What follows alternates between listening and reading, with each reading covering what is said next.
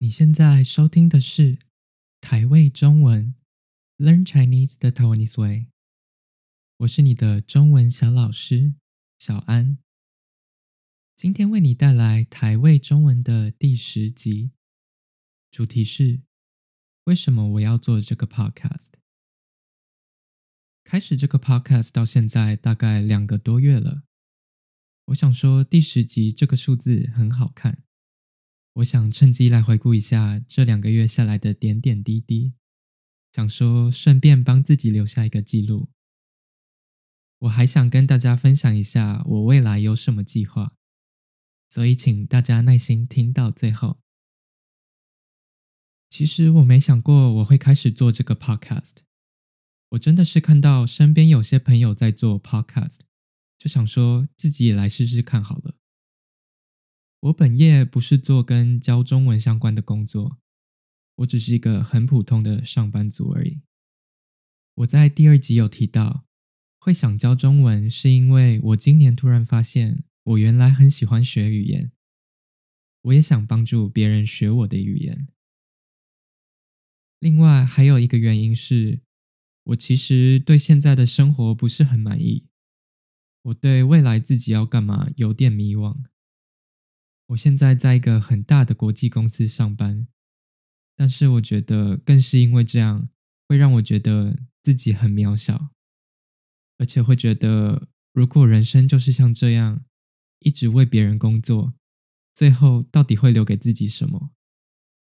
想了想，好像什么都没有哎。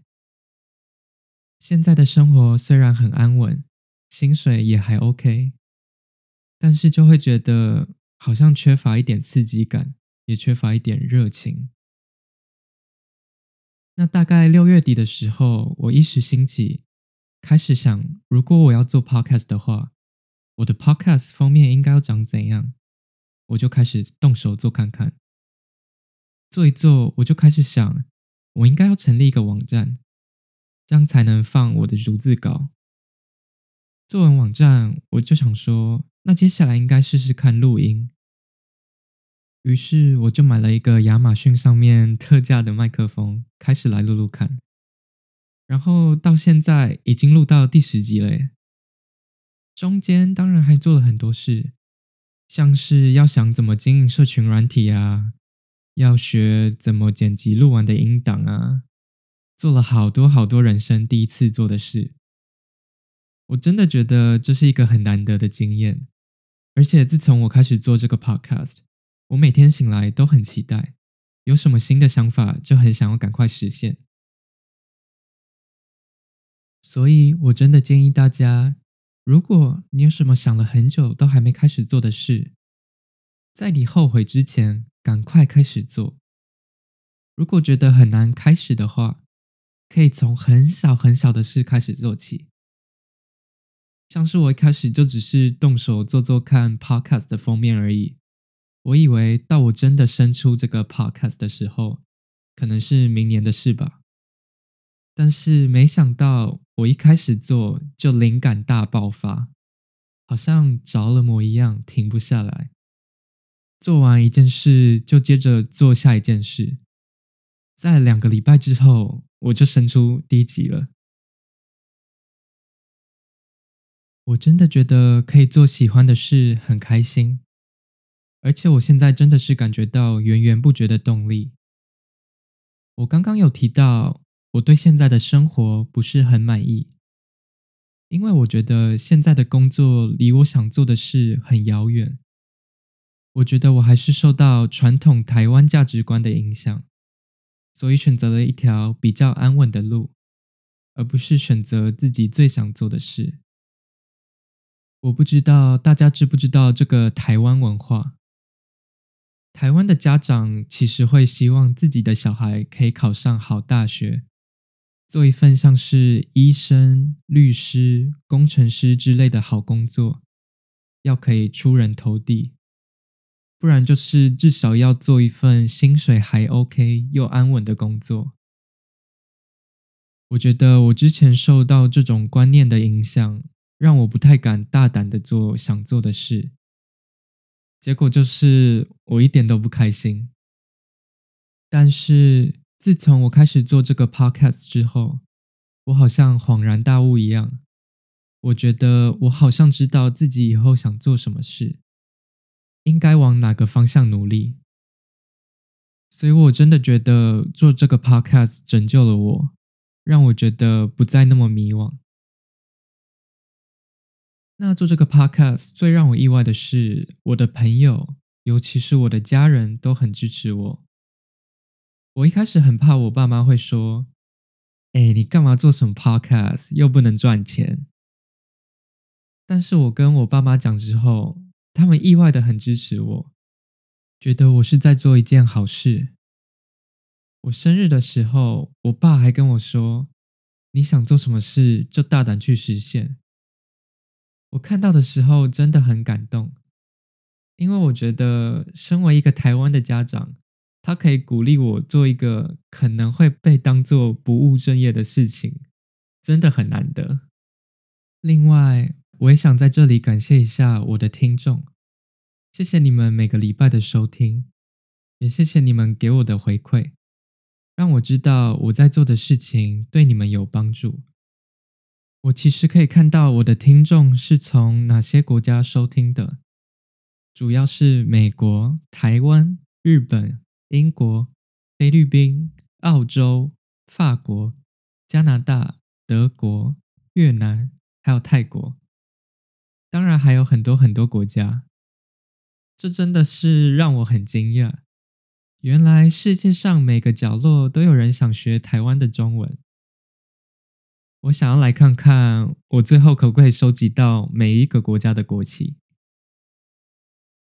然后，我想跟大家说，如果你对这个 podcast 有什么想法或是建议，都很欢迎来跟我说，因为我很喜欢跟我的听众互动，我觉得很好玩。而且可以认识很多不同国家的新朋友。那我来跟大家分享一下我接下来的计划。首先，如果时间允许的话，我当然是要继续每个礼拜都出一集。不知道大家一直听我的声音，听到最后会不会很无聊？所以我之后想来找我在日本的台湾朋友来闲聊，聊他们的工作啊，聊台语啊。聊我们大学时代的趣事之类的，什么都可以聊。我已经有几个朋友跟我说想来录录看，虽然我不知道什么时候会成真，但请大家敬请期待。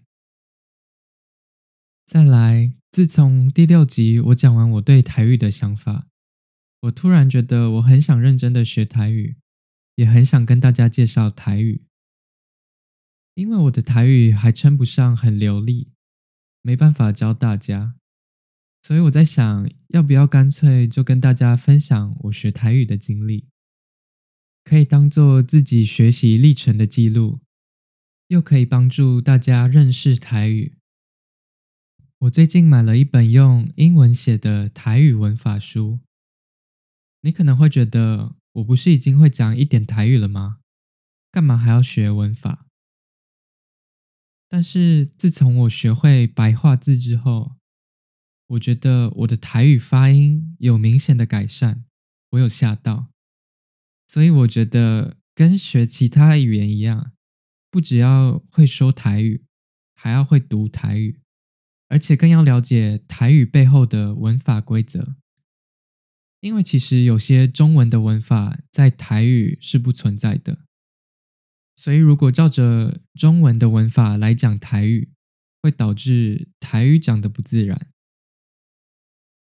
另外一个原因是，如果我了解台语文法之后，等我之后流利起来，要教别人也比较容易。因为我觉得针对外国人创作的台语内容还很少，我希望未来我也可以尽一点力，让更多人可以学这个语言。总之，我现在已经整理了一些台语的资源。如果你有兴趣的话，可以到我的网站去看看。最后，我真的很想做做看电子书。我在想，我要不要把我的 Podcast 逐字稿整理成一本书，附上文法跟单字的列表，或是加上一点补充说明之类的。我还没有一个确切的打算，也还没有时间去做。但是之后如果开始做，我想顺便成立一个 Patreon，让你们可以支持我，同时也让你们可以用更完善的方式来用我的 Podcast 学中文。这还只是一个想法，所以如果你觉得这个想法不错的话，欢迎来跟我说，让我知道这是一个可行的想法。好啦，以上就是今天的内容，希望你有喜欢。欢迎来跟我说，你对我的计划有没有什么想法？你可以在 IG 或是推特传私讯给我，我的账号是 The Taiwanese Way，或是你也可以寄信到我的 email The Taiwanese Way 小老鼠 gmail.com。最后再跟大家提醒一下，如果你有听不懂的地方，欢迎去我的网站看逐字稿。我会把链接放在资讯栏里面，然后我们下次再见，拜拜。